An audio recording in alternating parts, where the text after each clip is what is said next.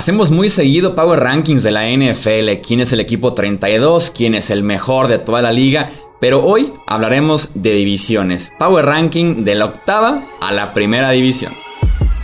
Hablemos de fútbol. Hablemos de fútbol. Noticias, análisis, opinión y debate de la NFL con el estilo de Hablemos de fútbol.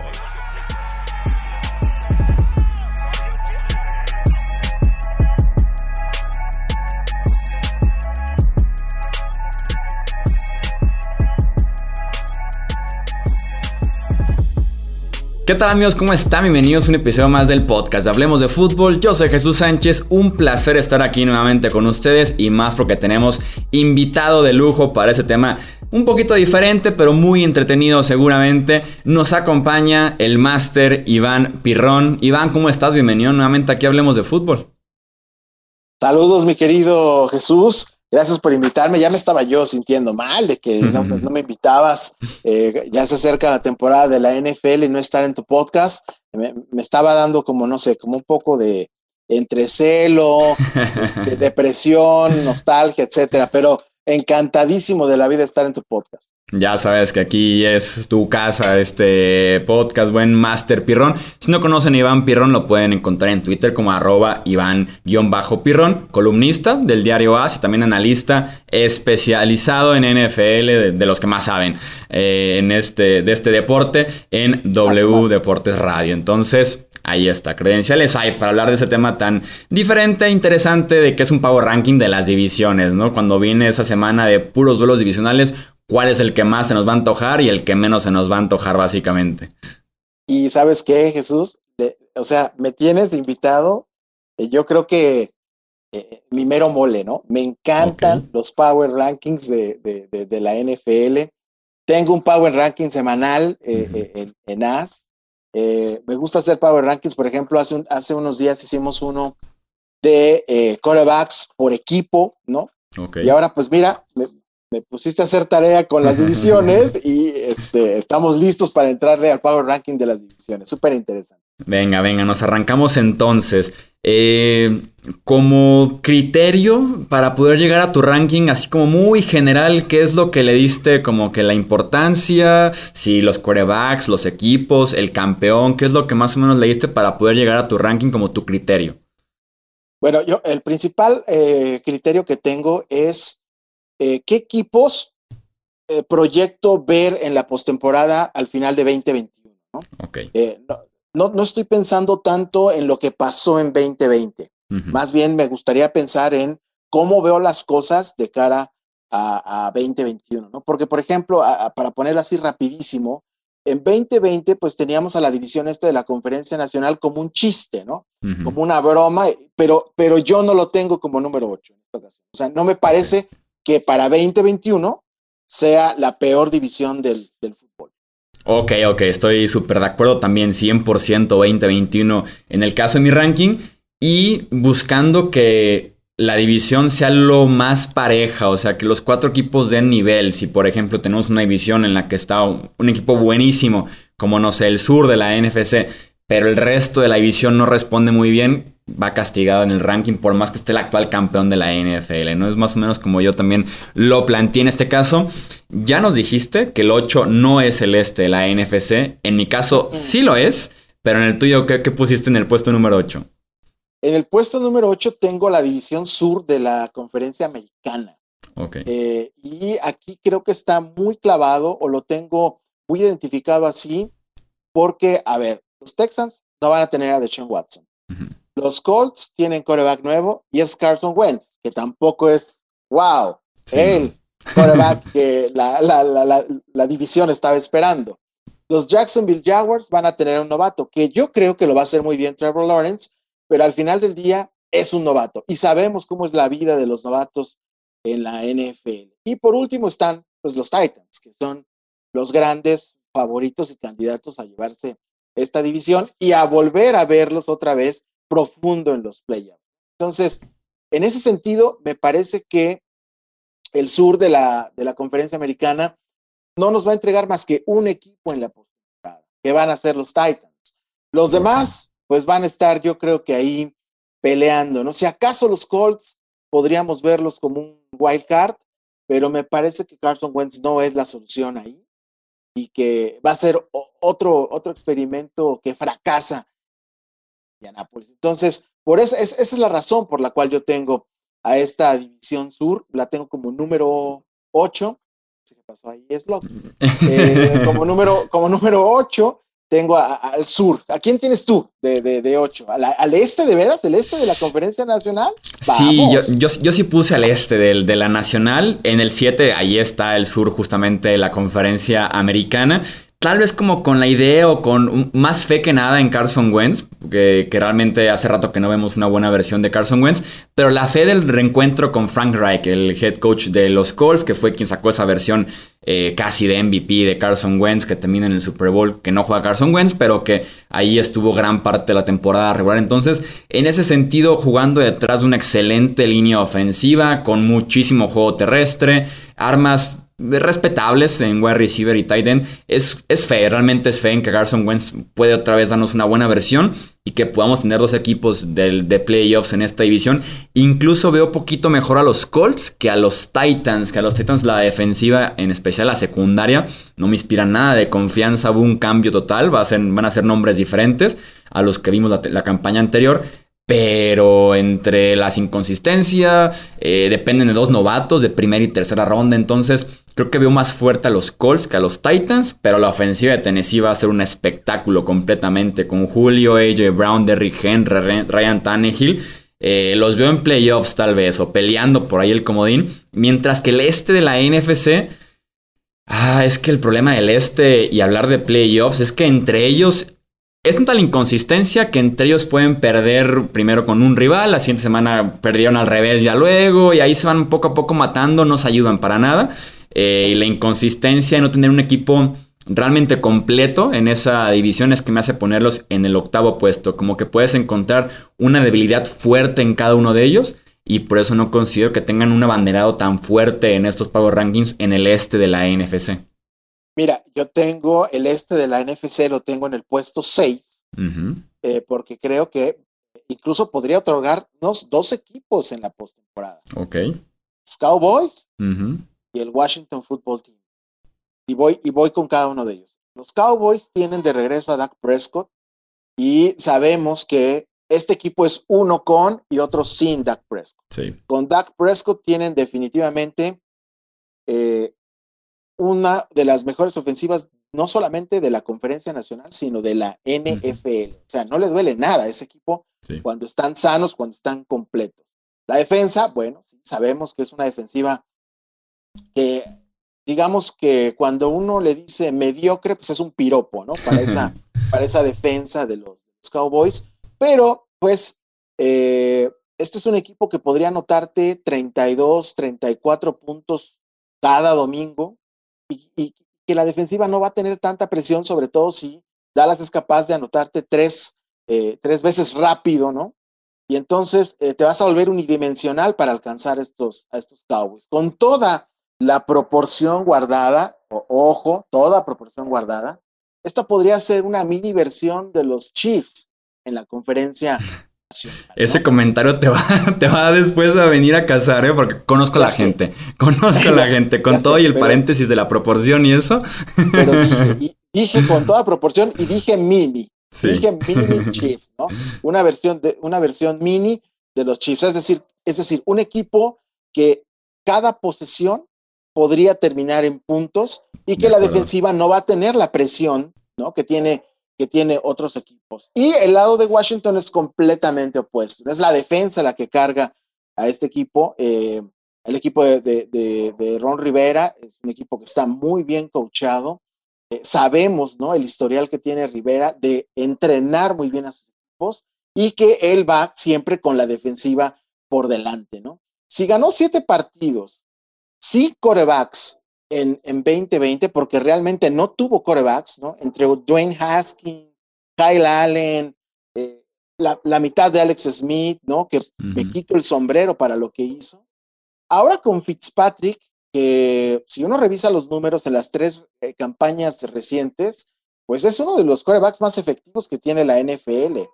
Eh, incluso por ahí podría tener hasta mejores números o comparados los números con un Tom Brady. Entonces, si pones a, Fitzpatrick en la ecuación, me parece que Washington tiene todo como para ganar entre 9 y 10 partidos. Y eso, si las matemáticas no me engañan, te alcanza en la conferencia nacional para clasificar a la, a la postemporada. Entre Filadelfia y los Giants no, no encuentro mucha diferencia. He escuchado a algunos analistas y expertos que hablan maravillas de los Giants.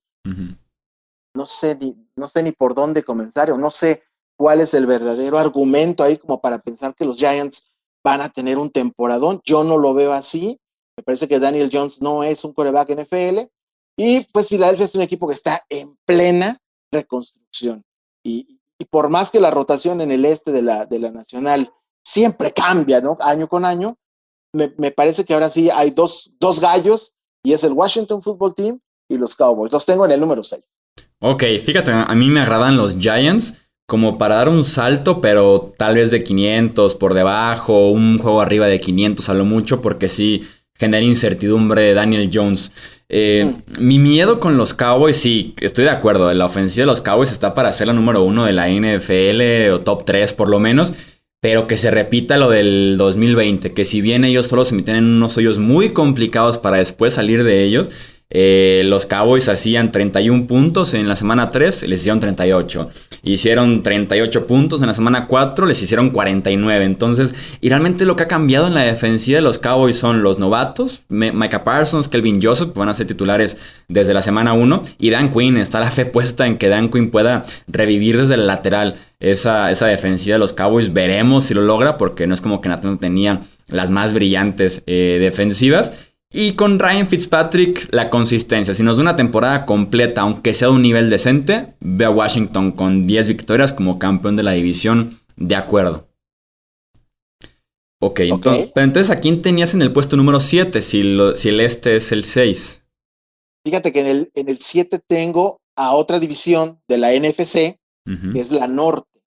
La norte uh, con Chicago, Detroit, Packers y, los Bikes. Eh, me parece que aquí ahora que todo indica que Aaron Rodgers va a jugar la temporada 2021 con eh, los Packers, entonces ya estamos hablando de un equipo contendiente, ¿no? sin Aaron Rodgers, los Packers eran del montón. Con Aaron Rodgers es un equipo contendiente. Otra vez lo vamos a ver en postemporada y otra vez vamos a ver un equipo que eh, no solamente está como para pensar en un triunfo en los playoffs, ¿no?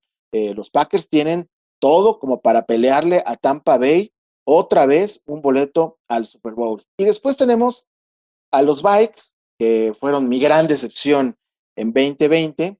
Eh, me, atreví a ponerlos en el Super Bowl, ¿no? Eh, cosa que obviamente no sucedió. Eh, cerraron muy bien. La, la segunda mitad de la temporada para los Bikes fue bastante buena, pero sigue siendo un equipo que no tiene, me parece, la defensiva todavía porque la va a tener, ¿eh? Ojo, la va a tener. En un año o dos, Minnesota otra vez va a tener una super defensa, pero hoy por hoy no la tiene y me parece que eh, el, puro ataque, por más que Kirk Cousins te pueda dar una buena temporada, me parece que no, no le alcanza. Y luego, bueno, Detroit es Detroit. Sí, probablemente el peor equipo. Detroit no dejará de ser Detroit nunca, ¿no? Y ahora, pues, este, tienen a Jared Goff, que qué combinación tan extraña, tan bizarra, y, yo creo que tiene el sello de perdedor bien puesto ahí este, este equipo. Y Chicago, bueno, pues es un, es un volado, ¿no? Está en manos de quién sabe qué coreback, ¿no? Puede ser Andy Dalton, puede ser Paul, puede ser el novato, o sea, quién sabe qué va a pasar con, con estos Bears, pero de lo único que estoy seguro es que no los vamos a ver en playoff este año. Entonces, otra vez, estamos hablando desde mi punto de vista, un solo equipo haciendo postemporada en el norte y van a ser los Packers. El resto, híjole, me parece que los Vikes sí tienen como para terminar arribita del punto 500, pero no los veo en la, en la postemporada. Y seguro, seguro, ni Detroit ni Chicago estarán en playoffs. Sí, Detroit tiene pinta de ser eh, pick top 3 del próximo draft, con, con, lo que tienen de roster, el nuevo staff de Cucho que no convence mucho Dan Campbell y compañía. Yo tengo al norte de la NFC en el puesto número 5, sobre todo a que cuentan con Aaron Rodgers Eh, los Packers casi seguro para el 2021, si tienen pinta de ser un equipo que se meta a playoffs, tal vez no la final de conferencia o contenente de Super Bowl, pero sí, sin duda alguna, postemporada. A mí sí me gustan los Vikings este año. El año pasado los tenía también yo tachados. Yo sí los veía con la inexperiencia, lesiones, jugadores que optaron por no jugar en 2020 por razones del COVID. Este año, con todos de regreso, Daniel Hunter, Dalvin Tomlinson, Pierce, se une Patrick Pearson en la secundaria. Yo los Vikings son como mi pequeño caballo negro de la NFC, de que se espere poco de ellos y se cuelen a playoffs y por ahí puedan ganar una ronda nada más. Eh, en ese sentido veo la, la NFC Norte bien, por lo menos la ilusión de Justin Fields, por ejemplo, con Chicago, aunque sí también los veo fuera de playoffs. Sí, a mí, a mí sí me gusta ese norte de la NFC y más bien tengo por debajo del norte al sur de esta misma conferencia, la de Atlanta, Carolina, Nueva Orleans y Tampa Bay, eh, como en el puesto número 6. Los Buccaneers intactos, ¿no? El campeón regresa completo y va a competir seguramente con Tom Brady y compañía. Eh, Nueva Orleans lo veo en declive con lo de Drew Brees, la incertidumbre de quién va a tomar ese puesto, la lesión de Michael Thomas, salida de jugadores ofensivos y defensivos para poder acortar un poquito el roster, tope salarial, poder estar por debajo de él, el equipo que más estaba pasado al inicio del, del off-season. Los Panthers me encantan, lástima que tienen a Sam Darnold, otro coreback con los Panthers y los pongo como contendientes. Y los Falcons están en plena reconstrucción ya, ¿no? Creo que Matt Ryan pudiera hacer su última temporada eh, en Atlanta, que pueda seguir produciendo la ofensiva, pero a la defensiva no hay nada. Se va Julio Jones y pudiera hacer aquí como que el inicio oficialmente de la reconstrucción. Y es por eso que creo que el sur de la NFC nos da solamente a, Tampa Bay. Por ahí la sorpresa de Carolina, pero no espero prácticamente nada ni de Nueva Orleans ni de Atlanta. Y por eso están puesto en número 6 en este ranking. Yo, yo no los tengo muy lejos, ¿eh? al sur de la NFC yo lo tengo en el puesto 5. Ok. Eh, a mí sí me gusta, obviamente, aquí yo creo que no hay que hacer mucho eh, hincapié en los Tampa Bay Bucks, ¿no? Regresan, como tú dices, intactos, son los 22 titulares del Super Bowl. A este equipo no le duele absolutamente nada. Y con Brady sano, prepárense para verlo otra vez en playoffs y prepárense para verlos otra vez eh, peleando boleto al Super Bowl. Es así de sencillo, ¿no? Cuando, cuando hablamos de los Bucks.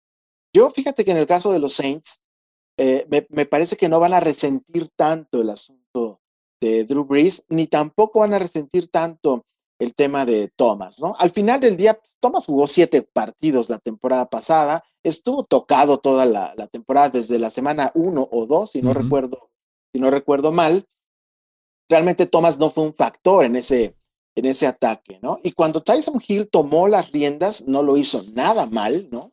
El primer partido sí recuerdo que, bueno, fue un poquito vergonzoso porque si no recuerdo mal, pues terminó con más yardas por tierra que por aire, pero después, poco a poco, empezó a, tomar el ritmo. ¿Qué es lo que yo creo que va a pasar en New Orleans? Que el coach Peyton va a decir, a ver, eh, les tengo una noticia, no tengo un coreback titular, tengo dos, tengo dos corebacks titulares y voy a jugar con ustedes dependiendo de la situación, dependiendo el down, dependiendo la distancia, el rival y hasta el clima. ¿Cómo ven? Totalmente. Me parece que, me parece que con estos dos corebacks, eh, creo que los Saints tienen todo como para, como para pelear eh, un boleto a la postemporada. Yo sí creo que el sur de la NFC nos va a entregar dos eh, gallos en los playoffs, que son Saints y los Bucks. Y bueno, de, de, Panthers tienes toda la razón. Yo soy de la idea que no le va a ir mal a Sam Darnold en Panthers, eh, pero obviamente pues no le va a alcanzar para llevar el equipo a la postemporada, ¿no? Me parece que en 2022, eh, cuando estemos platicando a esta altura de la temporada, tú y yo, mi querido Jesús, vamos a hablar de los Panthers como uno de los favoritos a ganar esa división en 2022. Hoy por hoy eso no se puede. Y en Atlanta, pues tienes toda la razón.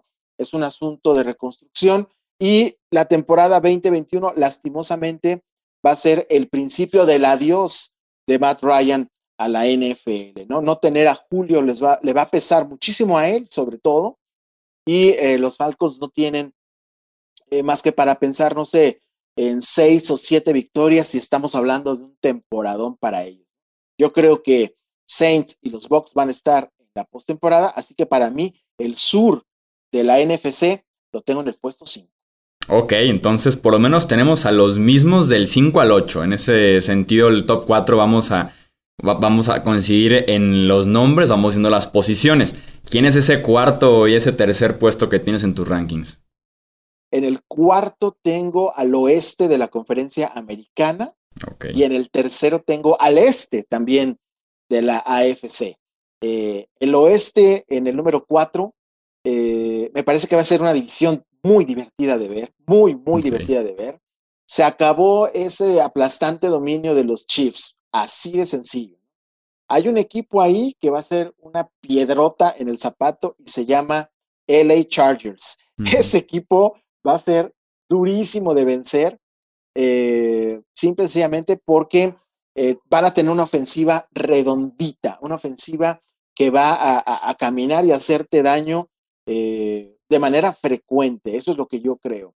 Eh, los Broncos, bueno, ya pueden irse despidiendo de Aaron Rodgers, ¿no?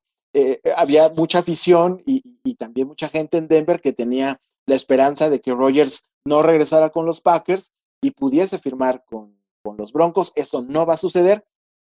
Así que estamos hablando de que o es Drew Locke o es Teddy Bridgewater el, titular. Y si tengo que hacer un pick aquí, me parece que Bridgewater es el indicado y él va a ser el titular en semana uno de estos Broncos, pero eh, pues, Bridgewater es un coreback que no va a hacer milagros ni magia en Denver. Y que ambos van a jugar, ¿no? Tarde o temprano vamos a ver a Drew Locke también, o viceversa. Seguro. Y que te dice todo sobre esa posición de coreback en Denver. Absolutamente de acuerdo, ¿no? Eh, seguro eh, vamos a ver alternándose a estos dos eh, corebacks. en el lado de, la, de Las Vegas, yo creo que Raiders todavía está a unos uno o dos, quizá tres jugadores en, en posiciones clave para ahora sí ya ganarle a los Chiefs. ¿no? es cierto, le, ganaron a Kansas City la temporada pasada en una de las grandes sorpresas de la campaña. Les pudieron ganar también en Las Vegas en aquel Sunday night. Por ahí eh, Mahomes le sacó el partido quedando un par de minutos. Eh, pero yo creo que los Raiders con un par de piezas, sobre todo a la defensa, necesita ese equipo tener defensiva, necesita ese equipo acercarse a los corebacks. Y, con ello yo creo que los Raiders van, van a estar ahí. Eh, no, no los veo como contendientes, pero sí peleando con, con los Kansas City Entonces, en resumen, me parece que Kansas es clavado aquí el mandón, eso no va a cambiar, pero yo creo que los Chargers los vamos a ver en postemporada. Chargers es un equipo que me gusta muchísimo como para ser eh, caballo negro, como dices tú, de los, de los bikes. Eh, mi caballo negro en la AFC van a ser esos Chargers. Yo a este oeste de la AFC lo tengo en el puesto 4. Sí, no, no podría estar más de acuerdo con los Chargers. También me encanta la posibilidad que tiene este equipo de sacar uno que otro susto dentro de su misma división ahí con Kansas City, de colarse a playoffs, a la ofensiva, van a caminar solitos como tú dices con Justin Herbert y a ver a Brandon Staley como head coach ahora. Sobre todo porque Los Ángeles perdía muchos partidos por la lateral, ¿no? Por decisiones de Anthony Lynn al final de los partidos. Ya no está Anthony Lynn, ahora está Brandon Staley. De la escuela de Sean McVay, ahí su vecino de Los Ángeles, los Rams. Eh, la defensiva va a ser brutal también en ese sentido. Me encantan los Chargers en, en, ese, en ese aspecto. Los Broncos también, lástima a los quarterbacks. Creo que aplica mucho como con los Panthers. Es un roster top 5 de la NFL. Tal vez la defensiva la va a romper este año súper completa con el regreso incluso de Von Miller, de Bradley Chubb, de sus respectivas lesiones estos pass rushers. Vamos viendo con los quarterbacks. Yo estoy de acuerdo en que Teddy B inicia el, año, la semana 1, yendo por el veterano, por la opción más confiable. Pero en algún punto Bridgewater puedes esperar y ya vemos a, Drew Locke.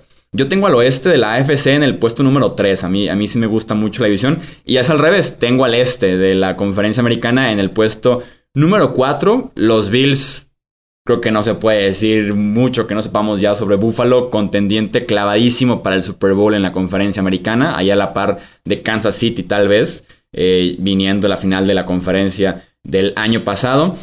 Miami y Nueva Inglaterra con sus respectivos rosters cargados de talento, cada uno con diferentes estrategias, con dudas en la posición de coreback, no si el desarrollo de Tua va a llegar en este 2021 con nuevo sistema ofensivo, nuevo coordinador, siendo más agresivo, dejando sus pases ya de cero yardas o menos eh, atrás.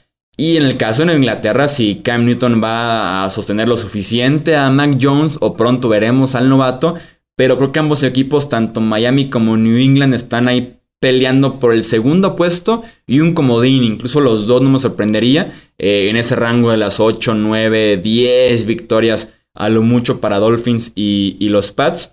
Pero equipos competitivos, bien entrenados además de la escuela de Belichick, los Pats y Brian Flores con los Dolphins. Entonces, el este me gusta un poquito menos que, que el oeste de la americana.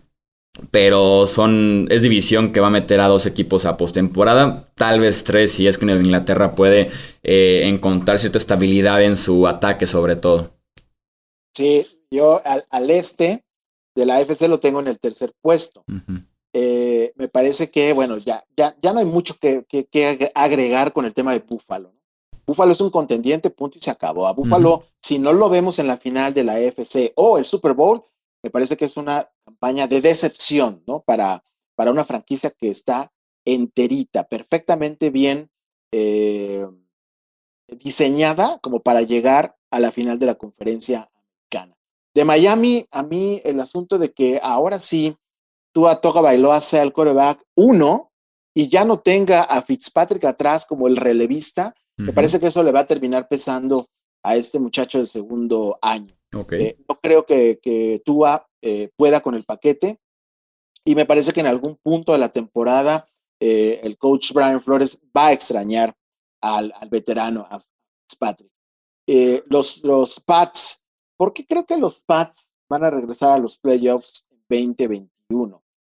no es por los 150 millones de dólares que, pagaron en dinero garantizado a quién sabe cuántos agentes libres, ¿no? Se volvieron locos ahí Bill Belichick y Robert Kraft, eh, es simple y sencillamente por el orgullo de Bill Belichick. Bill Belichick está en una campaña que yo creo que eh, ni siquiera cuando era marcado súper favorito para ganar al Super Bowl, yo creo que Belichick estaba tan enfocado. Eh, él recibió toda, toda la crítica después de que Tom Brady levantó un Vince Lombardi más, ¿no? Y eso, eso de alguna manera permeó en Foxboro, ¿no? Y yo veo a Bill Belichick diciendo, ok, ustedes creen que es Tom Brady, me parece perfecto. Pues ahora va la mía, ahora voy con todo este nuevo eh, arsenal que acabamos de, de firmar y les voy a demostrar que sigo siendo el mejor coach de esta liga. Me parece que ese va a ser el mensaje durante toda la temporada 2021 desde Foxboro. Yo sí veo a los, a los Pats de regreso en los playoffs y además, por si fuera poco, de la mano de un novato, porque yo creo que Mac Jones, por ahí de la semana 6-7, eh, va a estar listo, ¿no? Para ser el titular. Eh, Josh McDaniels va a pagar, ¿no? Esta maquinita corredora que de repente es eh, Cam Newton y va a decir, ok, con Mac Jones sí podemos correr nuestra ofensiva natural. Nuestra ofensiva natural no es tener un quarterback corredor, ¿no? Es un quarterback de bolsa que toma decisiones rápidas y que es inteligente. Eso es Mac Jones. Me parece que a partir de la semana 6-7, Jones se convierte en el titular y lleva a los Pats a la, a la postemporada. Y Jets va a ser un equipo que no me quiero perder sus partidos, ¿no? Desde la banca con Robert Saleh, desde el novato Zach Wilson, me parece que este equipo va a cambiar eh, dramáticamente, pero no le va a alcanzar. Eh, es muy difícil que un equipo que tiene coach novato y coreback novato pueda aspirar a, nueve o diez triunfos en la NFL. Pero yo sí los veo ganando seis a estos Jets y de repente dándole un tropezón a un grande o dos. Me parece que va a ser el efecto Salé, así, así me gustaría llamarlo, porque desde la banca ese equipo va a salir muy motivado y va a ser un perro que te va a morder tres o cuatro veces en el partido. Y si con eso le alcanza para ganarte y para derribarte, los Jets podrían ganar seis juegos en la, en la temporada. Me gusta el este más, un poquito más que el oeste de la NFL. Que el oeste. Me gusta el planteamiento de los Jets, porque sí, ganar partidos en la NFL es bien complicado, pero sí competirlos, ¿no? Y ser entretenidos con head coach y quarterback que sin duda alguna pueden cambiar eh, el destino que han tenido eh, recientemente esa franquicia de los Jets. Nos metemos entonces a las dos mejores divisiones. Estamos de acuerdo con los nombres, vamos viendo el orden. ¿quién es tu primera división? ¿Quién es la mejor división que tiene la NFL actualmente para ti, Iván? Yo creo que aquí vamos a, coincidir muchos, no sé si contigo necesariamente, pero creo que muchos vamos a, coincidir. Tengo al oeste de la conferencia nacional como la mejor división del, fútbol. Sí, precisamente porque los cuatro equipos son calibre de, de playoff. Los cuatro podrían estar sin ningún problema en la, en la postemporada, ¿no? Eh, los Rams, que ahora tienen a Matthew Stafford, muchos han dicho, no, ese equipo es lo único que necesitaba para otra vez pensar en, Super Bowl. No estoy tan seguro, pero es un hecho que sí los vamos a ver de regreso en los playoffs. Los Seahawks, bueno, ¿qué podemos decir de los Seahawks? Mientras Russell Wilson esté sano y mientras eh, este equipo eh, mejore un poquito a la defensiva, Seahawks va a estar en la postemporada sí o sí. Los 49ers como roster 49ers me parece que es top 3 de la NFL. ¿eh? Sí, sí, sí. Los 49ers tienen un roster que no le duele nada, ¿no? De arriba a abajo, los de todo, todo, ofensiva, defensiva, equipos especiales, depth chart, donde tú me digas, sí, precisamente fueron vapuleados por las lesiones la temporada pasada. Si no tienen esa mala suerte otra vez, 49ers con Jimmy G, ojo, con Garópolo, este equipo otra vez va a pelear no solamente por un boleto a la postemporada, creo que San Francisco puede regresar al estatus de contendiente en la NFC. Y luego están los Cardinals, y no los dejo al final eh, por menospreciarlos. Cardinals bien podría ganar la división eh, en, 2021, ¿no? Tiene también todo, eh, depende obviamente mucho de qué tan grande va a ser el salto que dé Murray, ¿no? Si Murray da el el salto, entonces ahora sí estamos hablando de playoffs sí o sí para estos Cardinals. Si no, si su salto es menor, entonces creo que se van a quedar eh, con las ganas, ¿no? De, esta franquicia de regresar a los playoffs. el, oeste, el oeste de la conferencia nacional es para mí eh, la única que hoy por hoy podría darnos tres equipos en playoffs. Sí, yo estoy de acuerdo. También es mi, mi primer lugar el oeste de la NFC. Eh, mi división favorita, porque además los partidos entre ellos son sumamente entretenidos. Eh, suelen ser unos tiros muy buenos entre San Francisco y Seattle, también por ahí Los Ángeles y Seattle, San Francisco, Arizona. Entre ellos dan muy buenos partidos, muy entretenidos. Y cuando me pregunto... Habría, habría que checar el dato de cuántos juegos entre ellos se van a, a tiempo extra, ¿eh? Sí, porque parece que cada domingo por la noche nos desvelamos por culpa de uno de estos cuatro, ¿no? Además, siempre se les ocurre en domingo por la noche dar buenos partidos en Monday Night también. Y, además como que hay tendencias, ¿no? De que Los Ángeles siempre le gana a Seattle, pero Seattle a San Francisco y San Francisco a Arizona, como que aparte entre ellos saben cómo jugarse, eh, porque son estilos que se han mantenido ya durante varios años. Eh, cuando me preguntan sobre esta división, respondo que es la única en la que podría defender a cualquiera de los cuatro para ser campeón divisional. No sé si todos sean contendientes de Super Bowl a ese nivel, pero sí en un muy buen día que se enrachen al final. Creo que a todos les alcanzaría para ser campeones de esta división porque están muy bien balanceados, rosters muy muy buenos. Eh, lo que mencionabas con Los Ángeles y Matthew Stafford, vamos viendo cómo reacciona la defensiva que perdió ciertas piezas en este offseason que viene de ser la, la, mejor de la NFL. Obviamente el debate eterno entre Jimmy Garoppolo y Trey Lance durante el offseason. Vamos viendo la pretemporada, vamos viendo temporada regular en que se decide. Con Seattle la línea ofensiva, si la defensiva puede llegarle al coreback en algún punto del partido. Yo con Arizona es el que me genera cosquillita de que creo que el Murray dio el salto la temporada anterior. Llegó una lesión en el hombro, que es por eso que cuando compara los números de Murray la primera mitad de la temporada a la segunda mitad viene un bajón importante que fue cuando lo mencionábamos como para MVP muy temprano a, desaparecer de esa conversación casi por completo. Y además de que Cliff Kingsbury como head coach, decisiones muy cuestionables sobre todo al final de los partidos en manejo de reloj, tiempos fuera, cuándo patear, cuándo esperarse y todo ese tipo de cosas, pero son partidos que se puede mejorar, se puede contratar a alguien y ganas partidos, ¿no? Los que estabas perdiendo cerrados los pasas a ganar. Entonces, una división súper completa, muy divertida entre ellos. Y estoy de acuerdo con que el oeste de la NFC es la mejor actualmente. Y nos deja con el norte de la americana con el segundo puesto, ¿no? Otra división que nos puede dar fácil dos equipos en postemporada, como yo lo veo. Con el tercero también ahí peleando con el resto de las divisiones para meterse como el comodín adicional, ¿no? Que es Baltimore, Cleveland y Pittsburgh.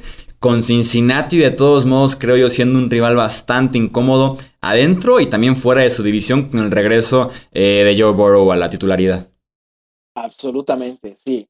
Eh, esta creo que regresa a ser eh, la división del Moretón, ¿no? Sí. esa división que nos gustaba ver los partidos entre Pittsburgh y, y, los Ravens, entre Cincinnati y Pittsburgh, ¿no? Que eran unas verdaderas carnicerías, ¿no? Creo que eso regresa esta temporada. Y eh, suena raro esto que, voy a decir, pero son los Cleveland Browns los favoritos para ganar esa división en 2021, ¿no? Me parece que ese es el equipo a vencer ahora. Sí, los Cleveland Browns, sí, yo dije eso, son los favoritos a ganar la división norte de la conferencia americana. Atrasito yo creo que van a estar los Ravens, eh, que esta fórmula les funciona, pero me parece que ya se desgastó, ¿no? Eso de tener a Lamar Jackson siempre corriendo, eso de depender únicamente de eso y de una buena defensiva, me parece que se desgastó. Le funciona muy bien al coach Harbaugh durante la temporada regular, pero cuando llega el playoff, ahí ya los equipos están más que listos para eso y, ya la formulita ya no le está alcanzando. Y de los Steelers, bueno, me parece que todo comienza y termina con Roethlisberger, ¿no? Si el Big Ben está sano, si el Big Ben mantiene un buen nivel, eh, si, si no comete demasiados errores, sobre todo en partidos clave, yo creo que Pittsburgh otra vez va a regresar a la, postemporada. Olvídense de una campaña de 11-0, eso no va a suceder, ¿no? Eh, de repente sí resultó ser un espejismo eh, con, el, con, el, que algunos, y me incluyo, fuimos con la finta, ¿no? Con esos Steelers. Al final, eh, el calendario fue benévolo con ellos y me parece que en 2021 eh, no va a ser así. Entonces, en resumen, creo que los Browns pueden clasificar, deben clasificar como líderes. Los Ravens deben de ser el segundo lugar en esa división y por ahí los Steelers podrían meterse también a la postemporada, pero esta vez creo que como tercer lugar. Los Bengals van a ser un equipo muy, pero muy divertido de ver en, 2021. Eh, me dio, eh, no sé, entre coraje y tristeza la lesión de Joe Burrow en, 2020, pero ahora está de regreso. El chavo se ve muy bien en el training camp y encima le trajeron a su receptor favorito en LSU, a Chase. Entonces, creo que Cincinnati eh, también va, va, va, a darnos una que otra sorpresa durante la temporada y por eso tengo a, al norte del NFC lo tengo como número dos. Sí, esa es una super división que poco a poco se ha ido eh, renovando, una división más fresca en ese sentido. Y tal vez si teníamos como que los duelos muy defensivos en la década del 2000, del 2010, en este 2020 una división muy pareja, pero que está evolucionando hacia la parte ofensiva, eh, diría yo, ¿no? Tuvimos un partido del Monday Night entre Baltimore y Cleveland, tal vez el mejor partido de la temporada anterior, que terminan 42-47, ¿no? O el mismo partido de playoffs entre Browns y Steelers que se van 48-37 también como marcador final. Entonces, equipos muy ofensivos, corredores, sin duda alguna los tres que estamos hablando como en el tope de esta división, pero que también han ido poco a poco desarrollando un juego aéreo bastante interesante y nos están dando partidos muy buenos. Eh, también yo veo a Cleveland como el favorito en esta división, el roster más completo. Tal vez con los Browns sería un tema de las expectativas, porque cada vez que esperamos algo de ellos nos terminan golpeando e-, en ese aspecto. Eh, pero si cumplen lo que se espera, deben de ser campeones de la división. Ganar otra vez en postemporada lo veo muy posible para los Browns. Ravens y Steelers, fórmulas probadas que pueden estar un escaloncito abajo, como dices tú, con la fórmula de los Ravens que ya se le encontró la respuesta. Y el caso de Big Ben, ver qué versión, ver qué versión, eh, tanto la parte, la dieta que ha sonado mucho en los últimos días, como un año después de haberse operado el codo. Obviamente la primera temporada después de su operación que fue muy importante, tres zonas diferentes del codo, iba a ser complicada para el Big Ben en temas de fuerza, de precisión. Pero un año después, más de 18 meses casi después de la operación, eh, vamos viendo si, si cambió algo, si progresa, si esta última chance que tiene el Super Bowl, tal vez en su última temporada con los Steelers, pueda ser motivación para que, los, para que estén peleando por lo menos el comodín y ya que después la experiencia de un Mike Tomlin pueda pesar en postemporada y sacar a uno que otro equipo. De acuerdo, de acuerdo, sí. Y, bueno, no mencionamos eh, que eh, el aspecto corredor del que tú hablas, pero no mencionamos al novato Najee Harris. Los Steelers le están tirando a eso, ¿no? Están tratando de recuperar parte de su identidad, ¿no? Que fue jugar defensa, correr la pelota, ¿no? Esa es, esa es la identidad, la verdadera identidad de los, de los Steelers y eh, me parece que el equipo está tratando de recuperarlo. No creo que lo consigan en, en 2021 porque no creo que tengan la línea ofensiva como para ser un equipo corredor, ¿no? En un 70% de, de las jugadas ofensivas. Pero hacia allá va.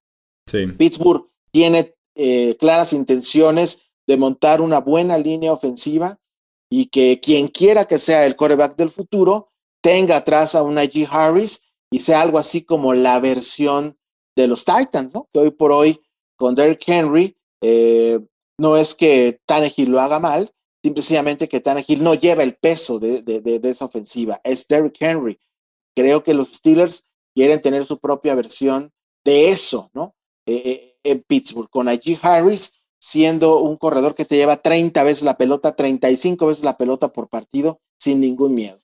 Sí, la intención va a estar ahí, vamos viendo si la alcanza con esta renovada línea ofensiva, que sí le bajaron muchísimos años, el tema de lesiones que tenían la gran mayoría, pero que son hombres con muy poca experiencia y que están incluso fuera de posición o que son novatos incluso. Entonces vamos viendo si le alcanza el tema de la línea ofensiva con la intención de tener un juego terrestre bueno con el novato y también aprovechar a su excelente grupo de wide receivers porque la defensiva va a estar ahí. Por lo menos el front seven que pinta muy bien, incluso llegando Melvin Ingram ahora. La secundaria con dudas en cornerback. Pero es un equipo que siempre está ahí. Mike Tomlin nunca, nunca tiene una temporada perdedora como head coach de Pittsburgh. No creo que sea este año. Y por eso la División Norte también nos gusta bastante para ser la segunda mejor de la NFL. Y que nos platiquen en redes sociales, en Twitter, Facebook, en Instagram, también en comentarios de este podcast directamente en audio o en YouTube. Que nos cuenten su top 8 de estos Power Rankings divisionales para que se arme el debate, para que continúe el debate en la sección de comentarios ahora. Master Iván Pirrón, muchísimas gracias nuevamente por estar aquí en el podcast de Hablemos de Fútbol. Encantado de la vida, mi querido Jesús. Cuando tú me digas, cuando tú lo ordenes, aquí estaremos contando un montón de mentiras de la NFL. ¿De casualidad ya tienes tu pick de Super Bowl o todavía no? Eh, está en el horno, pero realmente creo que ya este, ya lo tengo de alguna manera cocinado. Nada más hay que esperar unos cuantos este, minutitos como para que ya salga, pero, pero por estar de invitado en tu, en tu podcast lo vamos a soltar.